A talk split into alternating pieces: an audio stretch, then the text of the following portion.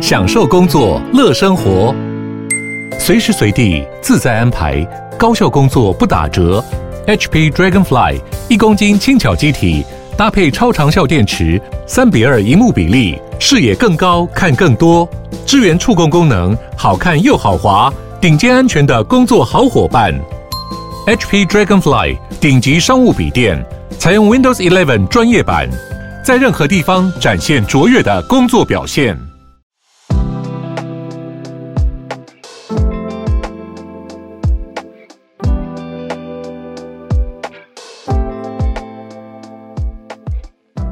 早安，大家早安。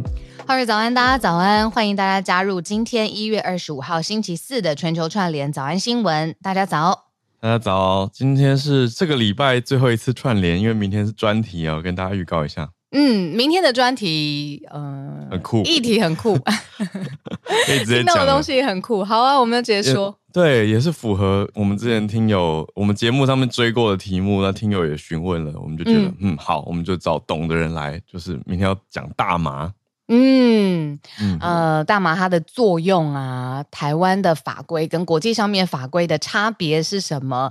然后还有一些哇，真的是因为法规而造成的司法案例很特殊的，嗯，这种，嗯，明天在节目上面都听得到。嗯，我觉得增加蛮多知识跟法律上的思考，还有蛮好听的专题。嗯，还有就是这个世界好像很多经济产值，对。就是关于大麻，我们从尽量从不同的面向去切。嗯、那我们邀请到的是蛮多听友应该知道的大麻律师李金奇来跟我们聊聊。嗯、我觉得是呃很强，因为他可以用大家听得懂的白话来讲解。我觉得其实蛮蛮多面向的议题，就是大麻。嗯，因为我有在书店看过一本杂志，嗯，好像是 National Geography，它就是在讲整个大麻眼镜的历史。可是因为翻开它一开始就切入了蛮多的医学专有名词去定义，蛮难的这个成分那个成分，然后对人体的影响，嗯、我就一直进不去这个世界里。哎、欸，你这样说，我们明天那一集，我记得我们一开 始也是就在那边那个 CBD THC，但、欸、可是还可以、有趣的，还可以啦，嗯、还可以，嗯嗯。对，我们应该算比较友善。总之，明天大家来听。对，没错。嗯嗯嗯。好，那先预告一下。那今天今天奥斯卡，对、嗯、我们社群时间来聊一下奥斯卡的入围名单已经公布了。哇，第九十六届的奥斯卡，那九十六届了。嗯，对啊，哇，再再几年就要一百了，又在感慨。这次看到最大赢家入围的最大赢家是奥本海默。真的实至名归，给他鼓掌！大家知道我是奥本海默粉丝，我我知道，我就想到你那天放的开播歌，我不管了。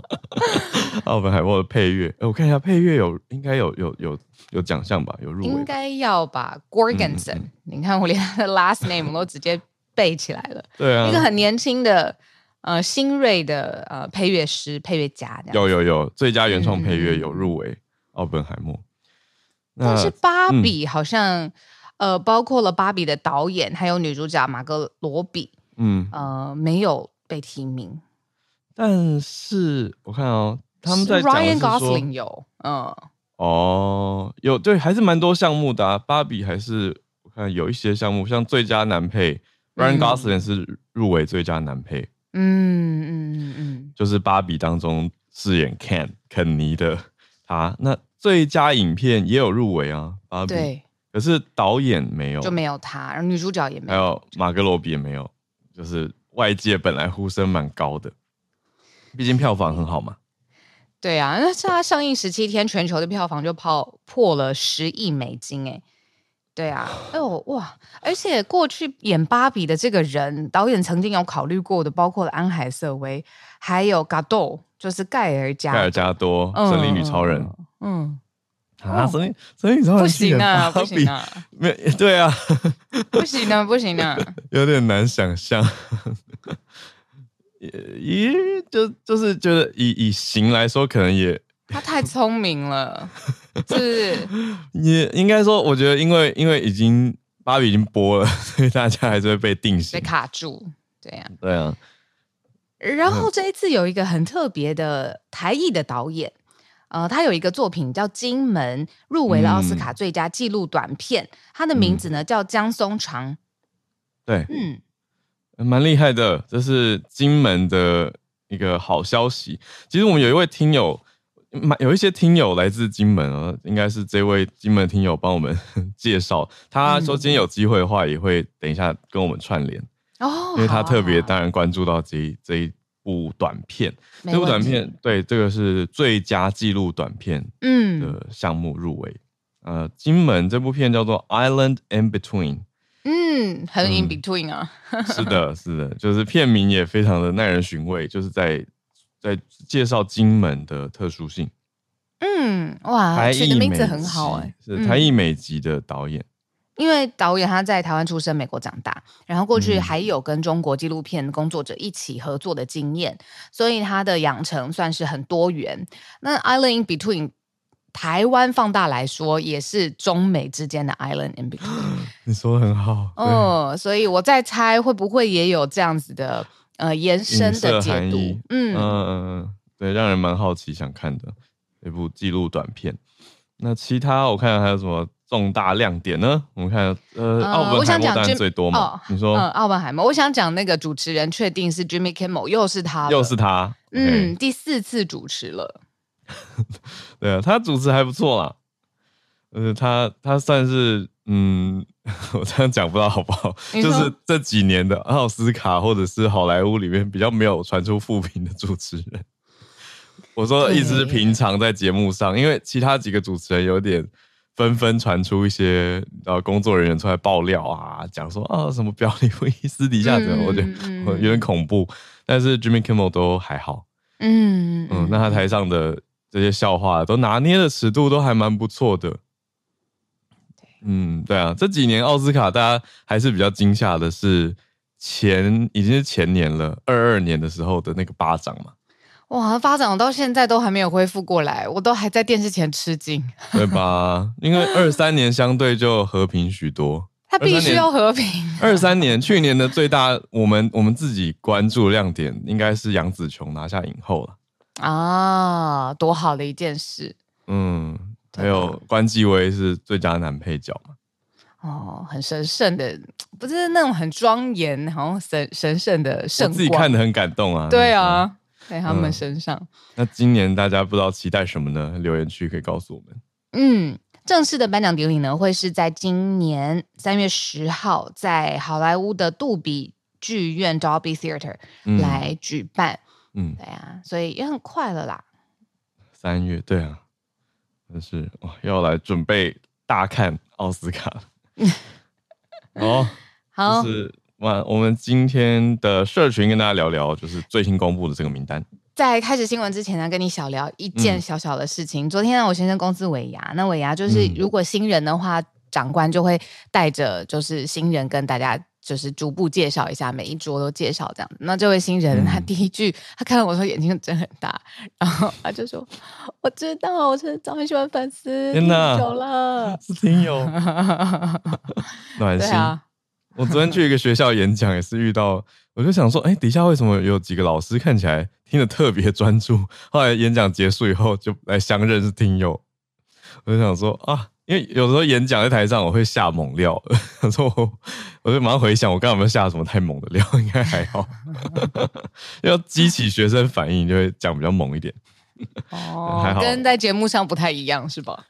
就是我会讲一些。对，我们节目上没有聊的，就是电视上大家看的新闻啊，比如说什么铁拳打人啊，什么，就是铁拳，我们为什么没有聊啊？不要啦，哎、直接开会了啊，好好笑哦。对，聊奥斯卡，奥斯卡，奥斯卡，奥斯卡，就是觉得大家都已经看了那么清楚了，也都很有自己的想法，应该不用再聊了，对吧？而且我我之所以会在国中生面前聊那个，就是因为我知道他们一定会关注到。哦，一定会看到，对啊，就是如果我跟国中生聊英国的钢琴直播现场发生了什么事，他们可能就下面就太，太有距离感了。对，嗯嗯，那铁拳，对，我可以直接问他们说，哎，铁拳英文怎么翻译？他们就开始，哦，脑子开始转转起来了。哦，有一部片叫《羞羞的铁拳》，你有看过吗？没有。好好好，不聊了，不聊了。《羞羞铁拳》是一部喜剧作品，大家如果喜欢的话，可以去搜寻麻花剧团。有，我真的很喜欢，非常喜欢这部片。这，这什么害羞的羞？叫羞羞的铁拳，真的。铁拳，这片名很好笑。如果我们聊铁拳的话，我就会跟你分享大奖这部。改改天，改天，改天，改天。好，好，先先这样。那好，那我们先来整理今天的四题的国际题目。好，今天第一题呢，眼睛瞪很大，又在聊川普了。好，川普拿下了美国又一个州的初选。哦，这个新罕州就是 New Hampshire 的的初选，前几天不是才讲说迪尚特他退出吗？那现在川普他又拿下新罕布夏州的初选，那他的实质意义是如何？那海莉跟川普现在的对决关系又是怎么样？我们放在第一题，第二题，南韩的有一点慢新闻吗？后续的追踪，我们曾经有提过，今天比较聚焦在南韩第一夫人怎么了？因为现在有新闻面的资讯传出来，是说他有收贿贿赂的贿的丑闻啊，那可能又会影响到南韩的总统选情。第三题则是泰国，我们一阵子之前讲过的新闻角色，呃，皮塔皮塔，他保住了众议员的资格啊，也是后续的追踪。我们之前讲了蛮多次皮塔的，那个时候本来呼声很高，大家在看说，哎，有没有可能来一个新的。泰国新总理呢？那皮塔后来没有办法成为总理嘛？那甚至议员的资格都有点担心不保。那现在最新消息是他保住了议员的资格。最后一题则是医学方面的基因治疗的成功。美国的一个消息是第一次有这样子的案例哦，让一个本来失去听力的男孩他重新获得了听力，感觉充满了希望的声音。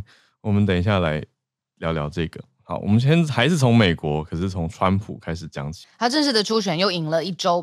那呃，在就是 New Hampshire 的共和党初选当中，赢得的胜利的人是川普喽。那我们之前有说，因为呃，The Santis 他已经退出了这样子的竞逐，那他唯一一个。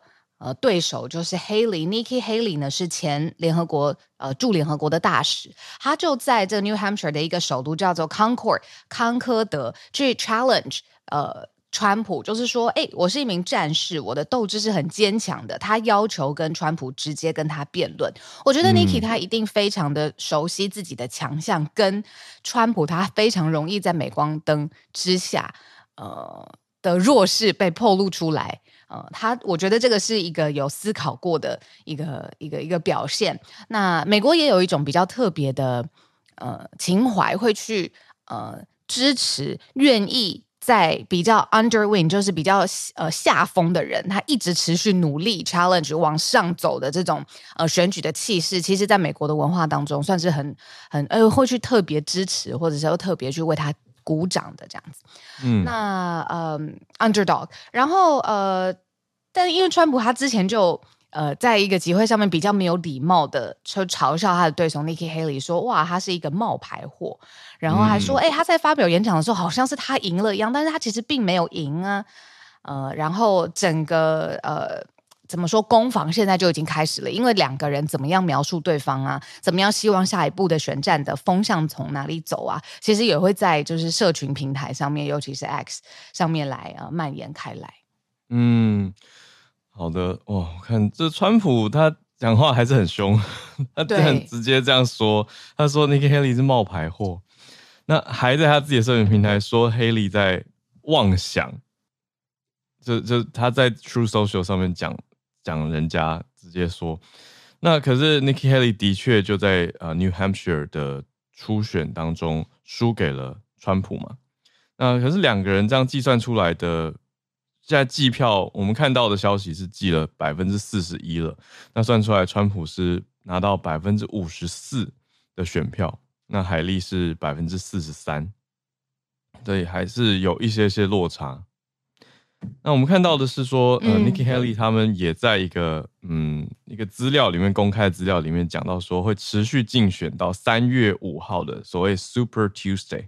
嗯嗯，超级超级星期二，嗯、意思是说到时候共和党已经会有十五个州跟一个领地在这一天进行初选投票，嗯、所以那一天很重大，嗯、对不对？传呃传统俗称为 Super Tuesday。对，很重要。如果大家有看很多政治美剧啊，从以前的什么《West Wing》啊，然后到现在，我讲过非常多次，就是啊，呃《The Good Wife》就是政治律师剧，嗯嗯嗯、哦，都常常会有讲到这个 Super Tuesday 对于呃共和党来说非常非常重要的地方。那呃，再多讲一句跟 Haley 有关的，呃，因为 Haley 他接呃嗯，就是下一个州啊，最重要的地方啊，会是我来看一下哦，就是呃南卡南卡。对，南卡、嗯、South Carolina 这个为什么很重要呢？是因为 Haley 他二零零四年就进入了这个地方，呃，成为这个议员，然后二零一一年的时候呢，就在南卡当上了这个州的州长，所以他等于是回到这个地方，他必须要稳住他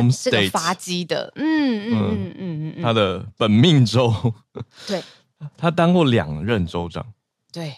嗯，可是川普仍然来势汹汹，因为在南卡的很多共和党人都去背书川普，嗯，所以川普的民调上是领先的，嗯。哎，我刚刚看了一下 Nikki Haley 他整个政治上面的经历，他担任了议员，南卡的议员，然后两任的南卡的州长之后，他就直接被派驻到联合国，然后在联合国他的表现也是非常好的。嗯、那以这样子的经历来说，他的确算是政坛上面崭露头角，非常快，而且相对来说是清新的面孔，相对于川普的年纪啊、嗯、来说，嗯，所以他诶现在。不知道为什么，也想要多多支持他一下，符合你刚刚的描述。对，对啊，Nikki Haley 五十二岁，对，就就像你说的，他的确在政坛上面还是相对年轻。嗯嗯嗯嗯，但是呃，对啊，可是川普真的是来势汹汹，在你说哇，民调上面，人家当了两任州长的地方，就还是川普民调。对啊，那很厉害啦。嗯。那我刚刚有点讲在一起的是讲到另外一边啦，民主党那边的选呃选举，就是拜登的名字没有出现在初选的选票上面。嗯，因为铁定会是他喽。对，对、啊，就不用选了。哎、欸，我讲到这个，我想问一下你跟大家，就是以台湾的选举来说，有可能呃总统只担任一届，然后下一次的总统就不是继位的总统选连任吗？只担任一届，嗯，就是还是同一个政党哦，但是就是他推出的下一届的总统选举，并不是呃已经当过总统的人，是一个新的人，也就是这个总统只当了四年，然后结果他们就换人选了。嗯、台湾有过吗？嗯，没有，我好像没有印象，对不对？一定会目前都是力拼八年。哦，对啊，你看同样的川，嗯、呃，拜登也是一样的概念了。嗯嗯。嗯，但通常是要延续一些政策，要把它做完。嗯，说的好。这样对选民形式上，或者是你说实质上的一些政策的执行上，会比较完整。嗯，可是当然挑战也很大，因为经过了四年执政之后，民间没有人是对执政党开心的嘛，就是 对的，民间一定会有一些不同的声音，甚至反对啊，不开心，那就变成执政党，你要继续的去证明给大家看，你为什么。值得相信，为什么做得完吗？嗯，那这个时候如果临阵换人，其实人家也不是临阵，如万一啦，我们在你在讲的是一个，如果民主党换一个人，嗯，那给人的观感就可能是你这个四年前开的支票都还没做完，你换人什么意思？会容易有这样子的批评啊。嗯，对，以台湾来说，对啊，对我刚刚就在想说会不会这样，好像完全不会。嗯嗯嗯嗯嗯，是的。好，这是我们今天的对，所以呃，先做一个结尾，就是民主党他他们在嗯新罕布夏州 New Hampshire 这个初选算是拜登仍然仍然胜利了啦。可是这不是民主党他全国委员会安排的一个正式初选，但是因为他们有一个算是传统嘛，就是民主党的初选首战通常都还是在 New Hampshire，所以这一场初选是比较象征含义的。嗯嗯嗯嗯。对，所以仍然跟我们之前讲的是一样，就是说共和党相对竞争激烈，可是民主党这边蛮稳的。嗯嗯，好的，那我们来到第二题。好，第二题是一个包包，迪奥的包包成为一个主角了。哦，但是因为收下这个迪奥的包包的人呢，是尹锡悦的太太，也就是韩国的第一夫人金建熙。他在收到这个包包的时候，真的很特别耶。被拍下来了，那说是一个呃，被说是他的友人啦，但是他的正式的身份是一个韩裔美籍的牧师，嗯、叫崔在勇，嗯，就是去录下这个呃摄影机，用摄影机的画面去录下他跟金建熙见面，也就是南韩的第一夫人，并把这个迪奥的包包交给他，然后他收下了。啊、怎么这么戏剧化？哦、是很戏剧化吧？那、嗯、所以。这个东西现在又曝光，早上新闻有讲过很多次，就是今年是全世界有一半的人口都要面对大选。以韩国来说，四月就有一个国会大选了，马上。嗯、然后结果现在这个他之前发生的事情哦，就收下丢我包包的这个偷拍放画面，现在被曝光了。嗯嗯那所以立刻就有很多的两派的说法嘛，很很容易的，就是说，哎、欸，这是一个政治上面的操作，你要给人家包包，要给人家包包，你偷拍什么？所以呢，就是尹锡悦的支持，就是说，这根本就是被设局。嗯，那如果他们两个人之间是朋友的关系，或者是牧师要给你一个包包，你当场理理性的收下。这样子，那怎么了吗？呃，支持者是这样子说的。另外一派呢，因为在选举之前，尹锡悦的这个夫人呐、啊，就出现过一些，就是好像特别喜欢奢侈品啊，然后有一些跟夫人有关的伪丑闻哦，很冲击选情。当时在选举之前的消息出现，那所以就到现在都还在冲击着尹锡悦在政坛的影响力跟声浪。那这个也有一派人非常不能接受，就是正反都有。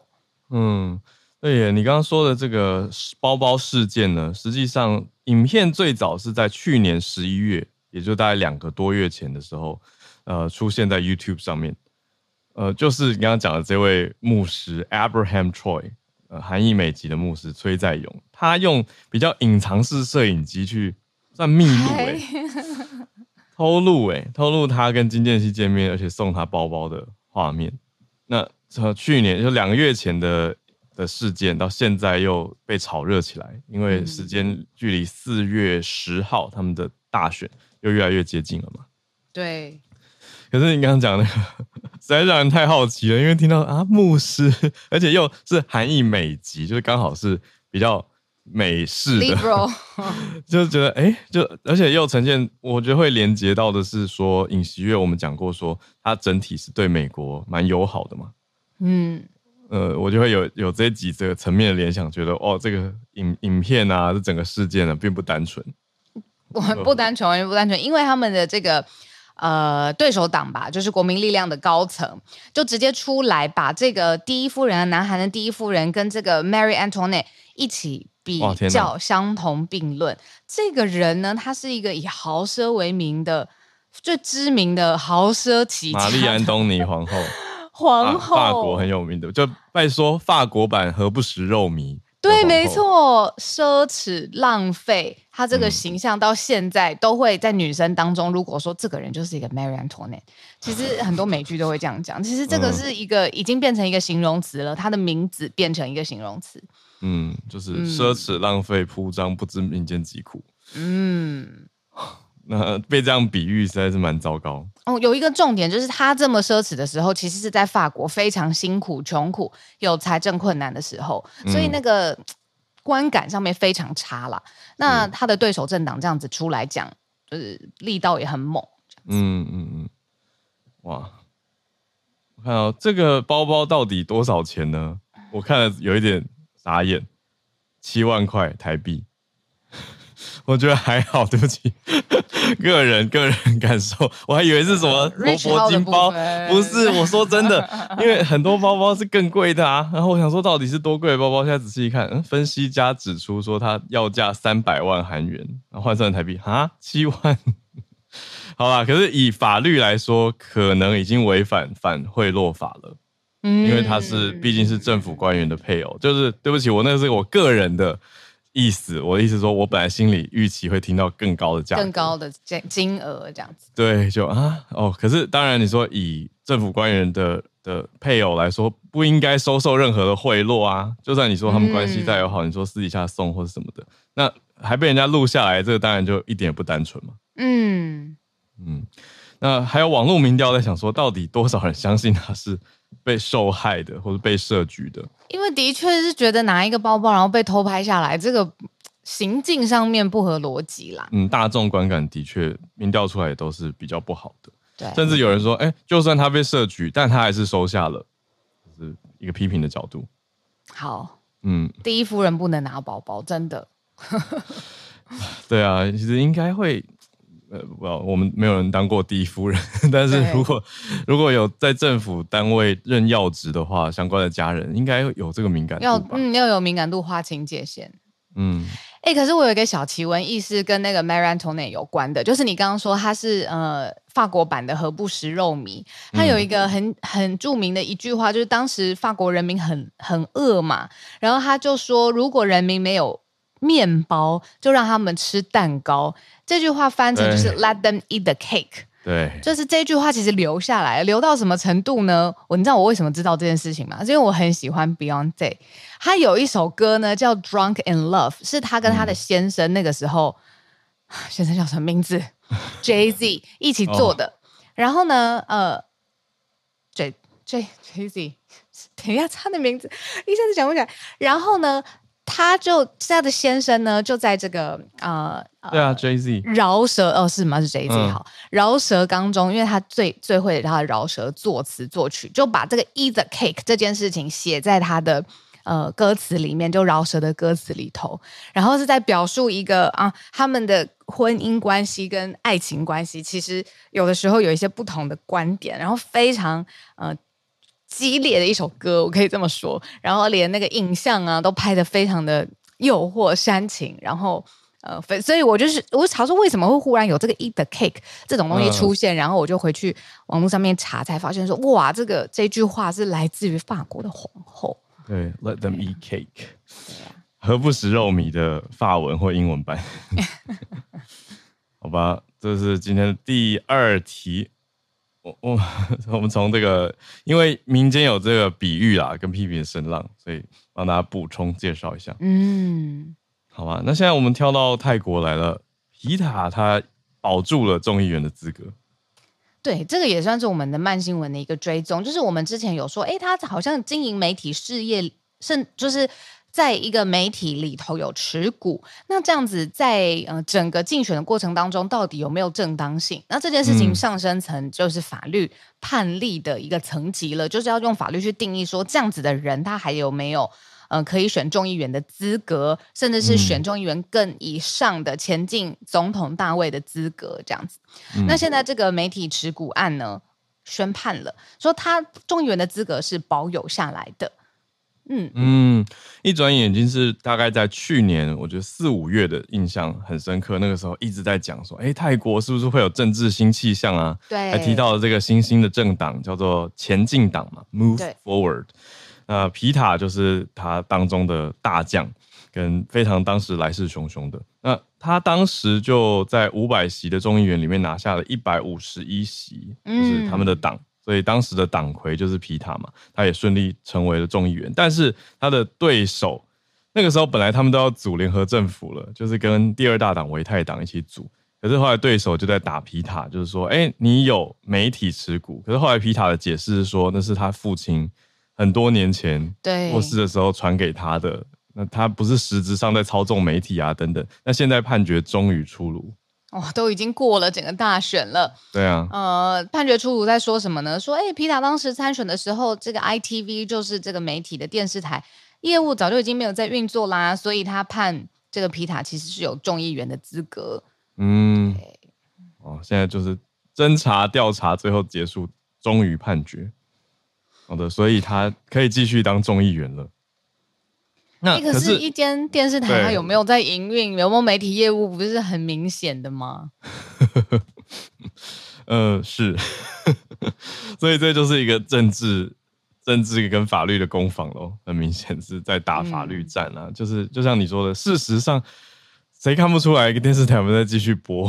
嗯，但是以法律上要要求资格的清楚，或者是是不是是否值得调查，那个流程还是要走啊。嗯嗯，就是走流程拖拖拖掉了一个机会，对，对啊，真的是这样子。那而且还不止这个案件，除了这个案件之外，哦、前进党因为还有在主张要修改一个俗称叫做冒犯君主罪的泰国刑法第一百一十二条嘛，那结果对手有检举他们说，哎，你们这样是不是要推翻君主立宪制啊？所以还有宪法法庭也在这个月底的时候，一月三十一号要做投票，他们必须要投票来决定说前进党有没有违宪，是不是符合规范。好，所以保守势力对这个 Move Forward 前进党的几个主要的指控，或是嗯，你说针对哦，除了皮塔，他现在终于呃算是两大针对当中第一个，他拿保留了众议员的资格，可是第二大就是接下来要面对的这个是否有冒犯君主罪的修改，是不是要推翻君主立宪，月底会见真章。好，这是泰国的慢新闻更新。那我们来看今天第四题医学的新发现。一个失聪的男孩男孩子，嗯、他在接受了一种突破性的医学疗法——基因治疗之后，他的失聪的状况就被状况就被彻底的改变了。他听到了他爸爸的声音，然后他还描述哦，说汽车经过的声音，甚至剪刀剪头发的声音，他都听到了。然后他说出一句让我非常感动的。也很直白的话，他说没有我不喜欢的声音，因为他之前听不到啊。嗯嗯嗯嗯，所以这是《纽约时报》报道，就是这是美国第一个先天性失聪的男孩子，他因为基因治疗，然后结果非常的成功，所以呢就重新的再拥有了听觉，还有听觉的能力。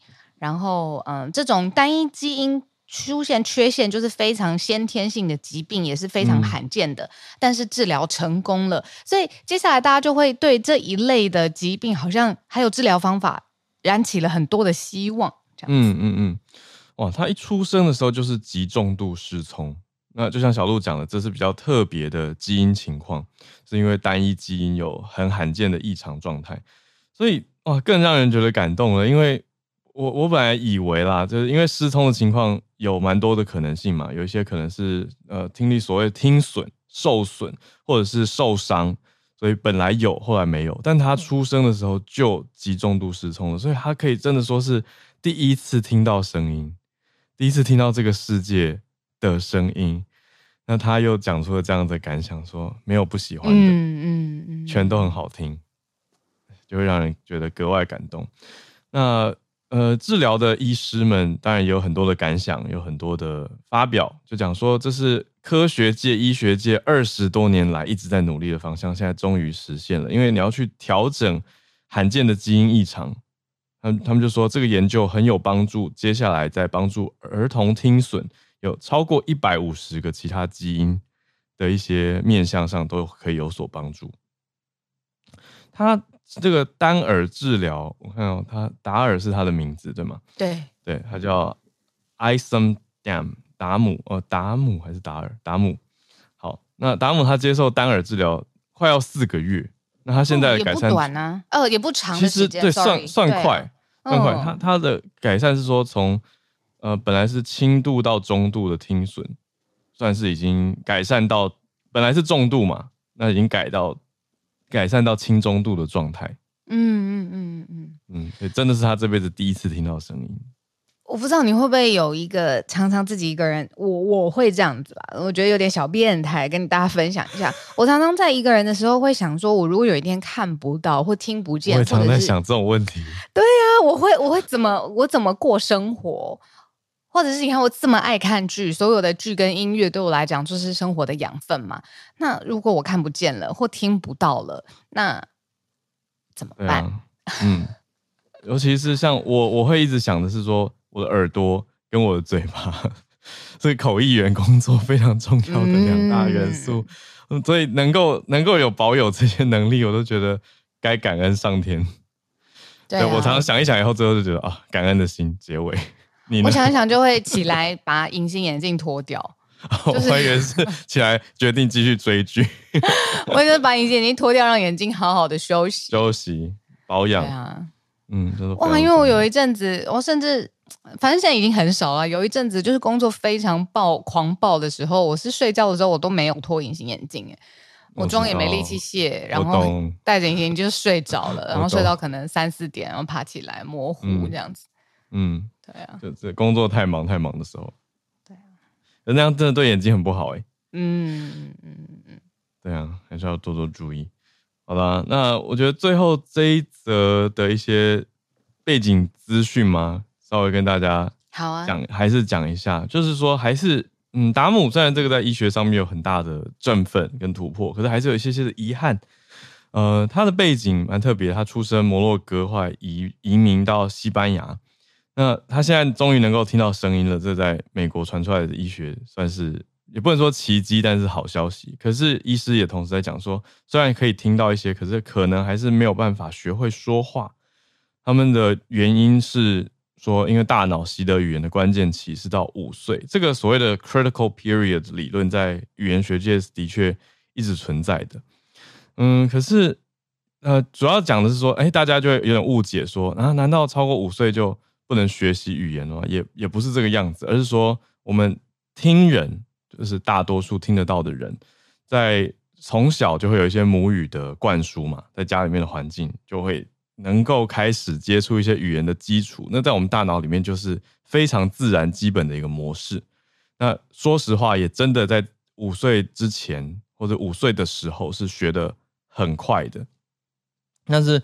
我们大人啊，难道超过五岁就不能把英文学起来吗？并没有啊，没有人听过这个说法吧？可是为什么这位十一岁的达姆会被说他有可能没有没有办法学会说话？主要是因为他大脑在十一岁之前，或者我们讲五岁那个时候都没有相关声音的刺激，所以他语言就比较难形成一个模式。这是我自己补充的啦，就是就我对这个语言学的知识有，觉得有关联，对啊，嗯，对，所以他会有一个比较特殊的考量。那美国的食药署就是 FDA 食品药物管理局，它也批准了这个研究。可是就说呃安全考量，所以希望对年纪比较大的孩童进行研究。就是虽然大部分相关家长一定会希望让孩子能够呃越小及早开始越好，可是以 FDA 的角度会觉得安全考量，所以还是从年纪稍长的孩子开始进行研究。但我对于这个遗憾还是有些补补充啦，就还是有很多的，比如说手语。也是一种语言，它还是可以用来沟通嘛。那再加上其他辅助性的沟通模式，所以不是说这个孩子没有办法学会任何的语言，只是他一般口语语言的学习还是会比较有障碍，比较辛苦。好的，好，这是我们看到一个医学消息。是的，我们的四题，那准备来进全球串联的时间。嗯，然后再次跟大家分享，就是今天是这个礼拜最后一次串联，因为明天呢，我们就会呃上架 Podcast。明天是我们的专题，请到金奇律师呃 Zoe 来聊跟大大麻相关的呃周围的知识，有一点点小小的科普，有更多的应用的案例，包括经济产值，我觉得是从一个新的角度来理解这个议题。对啊，所以明天大家对于这个好奇的，也可以记得收听。是的，来。我们也来邀请几位听友来跟我们连线。而、呃、我先邀请了刚刚我们提到的金门听友，因为他跟我说，哎，他对于这部纪录短片可能有一些消息可以补充吗？然后加上他自己在金门曾经有一个蛮危险的，我听他提过一点点经历，就是很接近战争的一个时刻。但是他是我们这个世代比较年轻一辈的的听友，Jack 要按一下右下角，对对对，开麦克风，早安早安，哎。哎哈喽，早安，小鹿早安，把声音还清楚吗？OK，呃，非常的大声，很清楚。今天第一次来串联，又很开心，很兴奋。嗯、那我先介绍，就是金门跟中国地理位置到底有多近？就是我们站在海边，就可以用肉眼看到中国的高楼大厦。嗯、那用望远镜，甚至可以看到人在移动。那甚至是会有人用，呃，曾经有人用保丽龙偷渡到金门。那在金金门跟呃中国，我们的官方活动有就是有游泳的活动，就是官方的活动啊。刚刚讲那个偷渡是私人的，对。那今天想要分享的是，呃，是就是由世纳呃由世纳华人文化传播有限公司制作的金门，那他入围了奥斯卡，那它是台湾第一个入围奥斯卡的纪录片。啊，现在哎，现在刚好好像听友可以调整一下嘛？我们听友说麦克风可以可能可以稍远一点，因为稍远。对，比较刚刚那个声声音出现，对，会会破破音，因为太近了。好，哎，那现在还可以吗？很多，嗯嗯嗯，稍微有一点距离，会，一点点。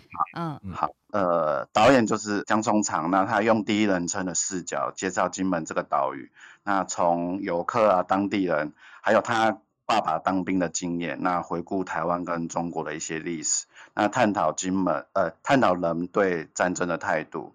那其实我对于中国，呃，对于导演的一句话很有感觉。他说，在这个时刻，我们努力理解战争的可怕。我希望这部纪录片可以倡导在和平上发挥一点作用。嗯，那金门过往金门在大大小小战争，不知道牺牲了多少人。最知名的就是一九五八年的八二三炮战，那伤亡共三千多人。啊，战争后金门其实也一直受到地雷的影响。那也有人因地雷爆炸而受伤。我在小时候，呃，也曾遇过地雷爆炸。庆幸的是，它是在几百公尺外，我没有什么受到太多的影响。那金门直到二零一三年才清除完地雷，但听说现在好像还是有很少数的地雷未清除。那金门在战争后长达数十年才慢慢抹去这些伤痛。那家人也曾逗趣的分享说，呃，炮弹声。要怎么听炮弹声辨位落地的点，那去躲开炮弹。虽然说讲得很有趣，但是呃，我非常不舍家人以前躲炮弹的日子。嗯、我想说那些应该是金门老一辈人的梦魇。那现在只希望不要再有战争。嗯，可以分享一下你你说的那个地雷，什么几百公尺，它是自己爆掉吗？还是有人踩？然后你们要怎么躲？对啊，嗯。我我有点忘记了，但是好像是因为那时候，时候吗？对对，小学的时候，小学还是国中，哦、我忘记了。嗯，对，他好像是因为那时候可能都在清除地雷了啊，可能有人清除地雷，也许可能不不小心就就可能没有程序没有弄好，那就爆炸了。嗯、哦，那那当时的心情是惊吓还是那是什么？没听过这个声音。哦，我有听过。就是因为呃呃呃，我可以理解到，我知道那时候那一阵子都在清地雷，嗯，然后那个地雷爆炸，就是整栋房子还有窗户都在摇，哇，嗯，震震撼的一个经验，对，没错，嗯，谢谢 Jack 今天来跟我们分享金门的体验，金门的观点来补充你们怎么看这个纪录短片。那就一起来等奥斯卡，希望有机会让这位这个纪录短片得奖，让更多人国际上更多人看见。对，我自己也非常想看这个纪录短片。我觉得真的是要分享哎，或透过这种影片的你说短片的方式，让更多人知道，一来这多严重多可怕嘛。而且这就是一部分人，像 Jack 他亲自的真实的呃生活经历。嗯，对啊，所以非常谢谢你上来分享这一段呢。嗯。谢谢 Jack。好的，那我们来继续连线了。哎，他很熟悉，Jack 很熟悉 Clubhouse 的 运作。哎，你看，没有他其实第一次点麦克风都好熟悉哦。他努力有在研究了。对对，感觉得到。感谢感谢，对，谢谢，他是我们很铁的听友。那我们来继续连线到其他的串联来宾了。北加州的经济学家 Charles 老师，老师早安。老师早。Hello，浩尔早，小鹿早。今天来这个跟大家分享一下，就是最近亚洲的经济其实很蛮耐人寻味的。就是我们呃前几天你们也有关注到中国的经济，其实延续到啊从疫情之后延续到现在，其实都是一直啊让人家觉得有点失望的情况。然后外资也不断撤出中国，但是这个中国跟日本其实经济是两样情啊。那中中国的这个沪深指数三百指数今年到现在不过一年一月还没结束就下跌百分之六。那香港的这个恒生指数也其中有包括阿里巴巴和腾讯这些，那表现更更糟糕。今年只有这个已经跌了大概百分之十二，可是反观日本日经的二二二五指数今年已经上涨百分之九。那这其实现在的这个日本日经二二五的指数，离他们一九八九年他们经济泡沫这个爆破之前呢，这个最高点只差了百分之六了，眼看就要收复这个失去的三十年了。那所以说，我们看看到其实这个资金就是也是很有趣的流动，就是从从这个啊、这个从。啊，中国出来之后，这些资金必须要找一个啊够足够大的市场，然后放眼全球，其实日本就是有这么大的一个市场，而且日元呃日本的这个啊股市一直都是认为这估值是被低估的，然后再加上他们的这个啊监管啊各方面其实都还蛮成熟的，所以说从这个我们看到这个在十一呃在呃今年一月上半上半年的时候，这个外国资金已经进驻日本大概差不多六十五亿美元，在他们日本日本股市。然后同时呢，如果说你统计从中国抽出来的这个资金，差不多是四十二亿美元。所以说，一个是离开中国，一个是就就投往日本的这个一个资金的流动，其实是很有意思的。那因为我想，中国因为就是房地产和疫情之后，就是经济恢复反弹大不如大家预期嘛。那再加上就是这个中国在。地缘政治啊，还有跟美国这些贸易伙伴之间的这个摩擦都还没有解除，所以很多这种国际的这种投资人认为说，这个这些资金退出中国，必须要找到这个足够足够大的市场。那这个我们现在看这样的板块移动是到底是短期的还是长期的趋趋势？我我认为是可能至少到今年到明年大大概维持一两年吧。那之后怎么样发展？我觉得完全是看中国它接下来经济一些后续的发展，他们的房地产。还有这些暴雷能不能够妥善的处理吧？不过这个通常都虽然说听起来好像是对日本来讲是好消息，不过呃便宜的日元可能快要结束了，大家赶快下好离手，对，就表示可能重要重要，对对对，就要划重点，大家去日本玩，可能接下来可能会慢慢发现会诶会没有没有像疫情中间那么便宜了。不过这个是还蛮有意思，而且是通常国际资金的变动是很快的，而且是我们很多时候是比较。呃，它 diversify 就是它不只不不见得只会跑到一个市场，可是这个是比较呃少的一个情况，就是说我们可能从一个市场蛮明显看到刚好中国跟日本。两个市场，对，而且就是是一个是很很巨大的一个变动，而且是足够推升到股市呀，这个是还蛮有意思，我们就继续来来继续来观察，继续来这个呃之后再来跟大家 update，对，大家便宜日元的 快结束了，嗯嗯嗯，重要的话题。谢谢老师，老师的经济学真的是很好听，而且又有重点，大家生活直接贴近，有没有很有感？好，谢谢老师。那我们继续连线，跟也是老师，老师信奇老师来连线。老师早安，老师早，小鹿早，哈尔早。呃，我的声音还可以吗？还很沙哑吗？嗯，好，好很多。老师还好吗？还好，我睡了四十七个小时。啊，这是流感吗？还是？应该是流感哦。就是让休息，让身体恢复。嗯嗯，对啊，真的是变睡美人了。好啊，我我是想要补充一下，这个新闻才半个小时前在 Global Mail 出来的。嗯，那看到了，其实蛮震惊的。它是我上一次上来的那个新闻的后续。那这个呃，二零一七年七月被杀害的这个十三岁女孩，嗯，她的身份其实有。法院规定不可以泄露出身份，所以基本上那个华文的媒体有报道，这个其实是违法的。嗯、那第二个是呃，他的父亲在那一天开庭的时候带了枪，要进去，企图进去法庭。那所以呃，因为在进入法庭的时候被搜出来。所以他的父亲下个月有可能要被啊、呃、提告，然后呃呃犯罪的这个人他有两个律师，其中有一个律师拒绝进入法庭。如果父亲在的话，他会担心他自己的生生命安全。嗯，那可是这个父亲的律师就说，不管怎么样，现在啊、呃、这个父亲并没。是不是有罪都还未知，但是他应该有权利去听他自己杀害他自己小孩的人的的整个听证会，嗯、所以这个算是一个蛮蛮意外的呃一个演化了。那嗯，这个父亲他要求有嗯讲华语的翻译官在现场。嗯，那也是因为这样子知道他是讲华语，但是 Globe and Mail 上面并没有讲出这个父亲的名字，嗯、也没有讲其他的事啊，呃、就想说上来补充一下。嗯，谢谢，谢谢老师。嗯，谢谢老师，后续继续追踪这个案件。没想到还有一些后续这些，等于是看得出家人对很激动啊，那时候带枪到法庭，嗯、然后对方害怕或是各种理由的一些来回。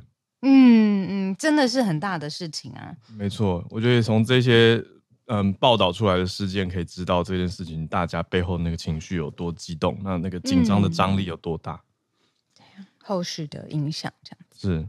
那尤其他又牵涉到，其实上次我们跟老师有讨论到嘛，就是不同的族裔跟族群之间，嗯、如果你要上升，很有可能会变成族裔之间的激化，嗯，的问题。嗯、可是就像老师讲的，我觉得 Globe and Mail 它真的写法上非常的小心，所以都没有那些我们传统常见的族裔的或者国籍的形容词。嗯，所以刚刚老师提到那个语言，也是因为有语言嘛，大家才会想说，哦，至少知道。这这个人会这个语言，可是我觉得他还是写的很小心。那相比之下，嗯、我上次因为我们一边在听老师分享，一边搜寻，就哎，中文媒体怎么有种凸显出来，有种公开了蛮公开了人家的资讯的那种感觉，啊、那落差很大。好的，那我们再继续连线，来跟最后一位串联来宾，对翠翠来连线。翠翠早安，翠翠早，Hello 早安，还有老师们早安。嗯，今天真的是老师们，真的老师们早安，对。是好，那今天要分享的一样是跟能登地震支援相关的消息，因为能登地震中其实有很多的受灾户嘛，但其实其中也包括了很多在能登工作的外国人。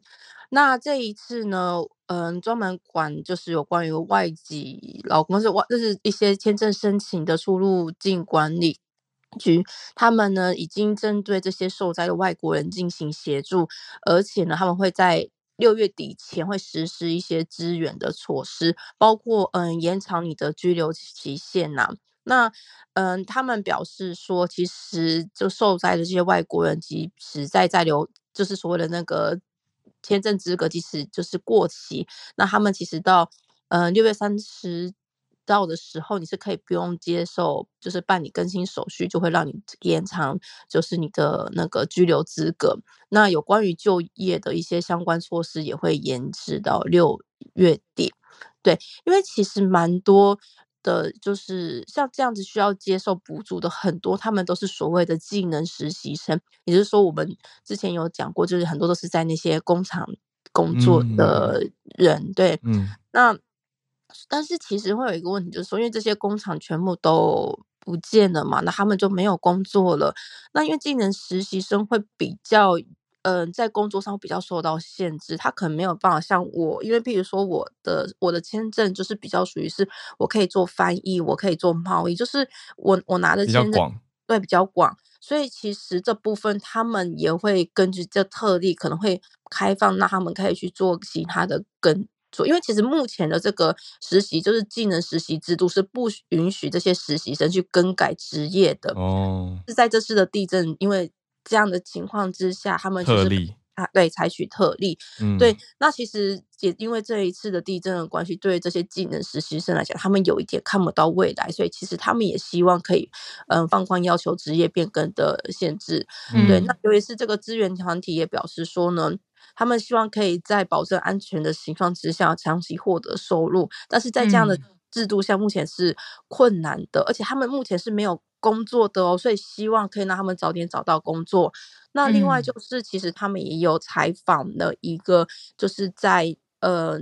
就是能登半岛工作的越南实习生，嗯，我翻译不上，应该是阮小姐。好，那这个阮小姐是因为她其实没有遇过地震，那她其实在一月一号当天，她也在工厂工作，那也是被就是工厂的人拉着是躲到桌子底下，甚至也是被工厂人拉出来，然后就是给她那个毛巾让她去御寒这样子。可是对于她讲这样子的大地震，她真的是第一次，她其实是。感到非常非常的不安，更不用讲，就是在这一次的地震过后，嗯、他们的工厂整个就是全灭。那他也被告知说，工厂不知道什么时候才会复工，才会整个就是重新盖起来。也就是说，他就是没有工作了。嗯，那其实像他们这样的技能实习生啊，很多人其实工嗯日文其实是不太会的，所以他其实连日文都听不太懂的情况之下，他就一个人跟他的其他的伙伴们就是一直努力一起度过这一阵子，而且因为他们也因为。因为讲嘛，其实能登目前就是用水部分，其实很多地方还是在断有问题。对，对嗯、所以他们是自己跑去找，就是涌泉水，然后就是每天去打水，然后再跟就是伙伴们就是一起用这一些水，就是一直维持自己的生活。对，嗯、但是其实。嗯，有一个问题，就是因为技能实习生像他们这样子的，其实我们台湾也有很多，就是他们都是透过中介来到日本，所以他们本身因为中介的关系，他们是有负债的。那更不用说，因为他们来这个日本打工的原因，就是为了要支持家里的经济，所以在现在没有工作，而且技能我讲技能实习的这个签证是无法变更，嗯，他的工作的情况之下，他其实现在是非常非常的恐惧的。也就是为什么我们刚刚前面才有说，这一些资源、这些技能实习生的团体，希望政府可以早一点，就是协助他们就业，甚至是帮他们更改他们现在可以工作的嗯项目这样子。对，好，那以上就是我的分享，谢谢。嗯，哎、欸，我在呃日本的时候看呃电视啊，嗯、呃，因为看得懂汉字嘛，然后也可以理解他们对于整个呃后续然后报道的延续的程度还有频率。嗯，都是很正式的，嗯嗯，是用非常正式的态度在看待整件事情。嗯，你是说特别针对技能实习生的一些，比如或者外国人的居留资格吗？嗯，特别的。嗯嗯嗯，所以就是地震的后续影响。嗯、谢谢翠翠今天来跟大家分享这个后续的追踪。哦、啊，还是你说最后一点刚好听了，嗯，就是能真的。哦因为他们渔业，因为他们港口很多，所以其实很多人是那边去做捕鱼的工作，或是就是一些嗯、呃、鱼的，就是加工厂工作。工所以其实他们的工作登录可能就是捕鱼业或是加工业。嗯、那因为是因为地震的关系嘛，整个地就是你知道整个地质隆起，所以渔港本身可能也无法就是再使用了。所以这是为什么他们可能就目前找不到工作的原因之一，嗯、就是他们可能是已经无法再。石川或是能登半岛工作，他们可能要是他本来的职业类别必须要改变，不然他找不太到适合的。对，他们要移动到很远的地方去其他的港口才有办法工作。好，小小补充一下，谢谢。哦，谢谢。更更了解意思。嗯，谢谢翠翠。啊，好，这是哇，渔业生。嗯，是的，今天是这个礼拜最后一次串联啊，谢谢今天 Jack、Charles 老师还有信奇老师、信奇老师、翠翠翠。的精彩串联，谢谢大家。嗯，很好听。对，嗯，明天专题也一样很好听。对，大家来听我们聊一个，哎，平常很我其实平常真的没那么了解，但昨天，嗯，应该说明天的专题会 我长了很多知识，大家一起来听。好，那我们今天节目就到这边告一段落，谢谢大家，我们明天就空中再见，下礼拜一早上八点也会持续跟大家全球连线。是的，谢谢大家，大家拜拜。